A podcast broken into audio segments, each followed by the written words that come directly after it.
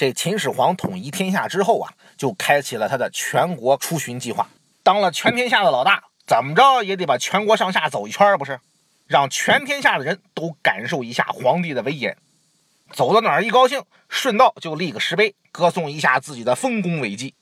当然啊，这个秦始皇还是很有这个资格的啊，人家确实牛嘛。但是一个人牛到了秦始皇这个份上，那思想境界就和其他人不一样了。这世间的权力地位什么的呀，他已经没啥追求了，天底下他最大了呀。那接下来还能干点啥呢？这做人已经没啥追求了，那就只能做神仙了。于是呢，这秦始皇开始追求长生不老。这现在呀，咱们都知道这长生不老什么的呀，都是瞎掰。可那会儿的科学水平啊，实在太低，很多自然现象人们都搞不明白，所以呢，人们大都很迷信。这秦始皇呢，为了长生不老，经常服用各种仙丹。这仙丹的成分是什么呢？其实就是硫化汞。这学了化学的人知道哈，这是一种重金属盐，有毒啊。可是秦始皇那会儿的人哪知道重金属啊？吃了之后浑身发热，以为就是这个仙药发生作用了，其实那就是中毒了。就跟上世纪八十年代人们这个打鸡血一样，把活鸡宰了，把鸡血直接打到身体里去，然后这个浑身发热，觉得大补啊，其实就是中毒了。秦始皇啊，四处旅游，舟车劳顿，再加上天天吃这些所谓的仙丹，这身体呢很快就不太行了。公元前二一零年，秦始皇在他统一天下之后的第十一年。在他第五次出巡的途中，忽然就病死了，享年才四十九岁。这中国人呐，一说起古代的皇帝，一般排前四的就是秦皇汉武唐宗宋祖。秦始皇作为千古一帝，那必须得排头一号。他的功绩呢，咱就不多说了，就冲他结束了春秋战国五百多年的战乱，建立了大一统的中国这一条，就足以说他功在千秋了。这要说缺点嘛。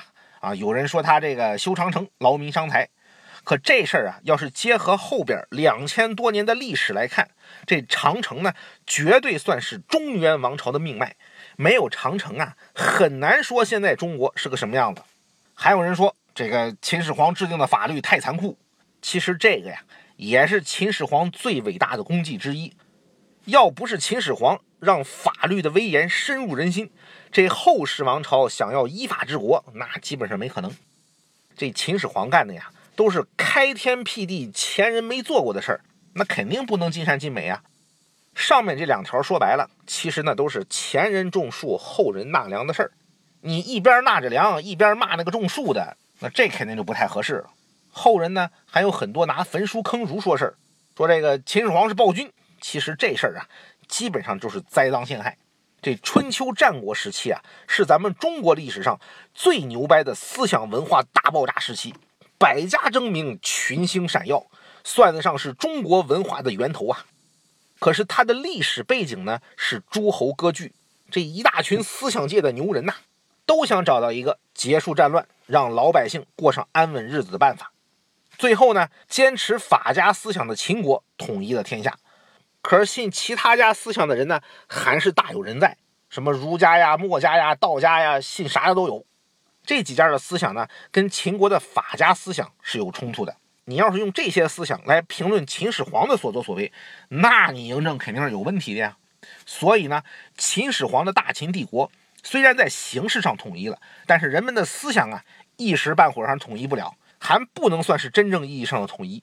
秦始皇使用非常手段统一思想，这是政治需要，无可厚非。这后世的各朝各代呢，也基本上都是这么干的。这秦始皇的做法呢，是昭告天下，三十天内把大家手头上有的诸子百家的书，除了什么医药啊、占卜啊、种植之类的技术类书，那也不用交，留着慢慢学。其他的关于各类思想的书，你都得交上来。谁要是不交，就得修长城去。而且以后呢，这些书上的各种言论。都不准再拿出来说了，谁再说就杀头。这收上来的书呢，每种书保存一套，在国家图书馆算是留个底儿，其他的呢全部烧毁。所以啊，人家秦始皇焚书是焚书了，可人家留底儿了呀，没把事儿做绝。真正把这些诸子百家的绝版书给彻底烧光的，其实是火烧咸阳的项羽啊。这个咱们以后再说。至于坑儒呢，那基本上就是后人恶意抹黑了。这史书记载的呀，一共就坑杀了四百六十来个人，而且坑的这个儒呢，和孔子学生那个儒啊，也不是一回事儿。秦始皇坑的儒，主要是一帮整天胡说八道、坑蒙拐骗的术士。这帮人呐，一边骗着秦始皇的高额工资，一边背地里啊私下议论秦始皇的是非，拿着人家工资还恶心人家，不杀你杀谁呀？不管怎么说呀，这秦始皇的一生算是波澜壮阔、诡异的一生，留下了很多未解之谜。你比如说这个，他他亲爹到底是谁？为啥一辈子不立皇后？他到底想立谁为太子？啊，这秦始皇这陵墓里头到底啥样？两千多年过去了，依然没人知道。甚至他到底是怎么死的，都有很多疑点。这千古一帝秦始皇终于还是死了，但他没想到的是啊，在他死了之后，天下顿时风起云涌，洪水滔天。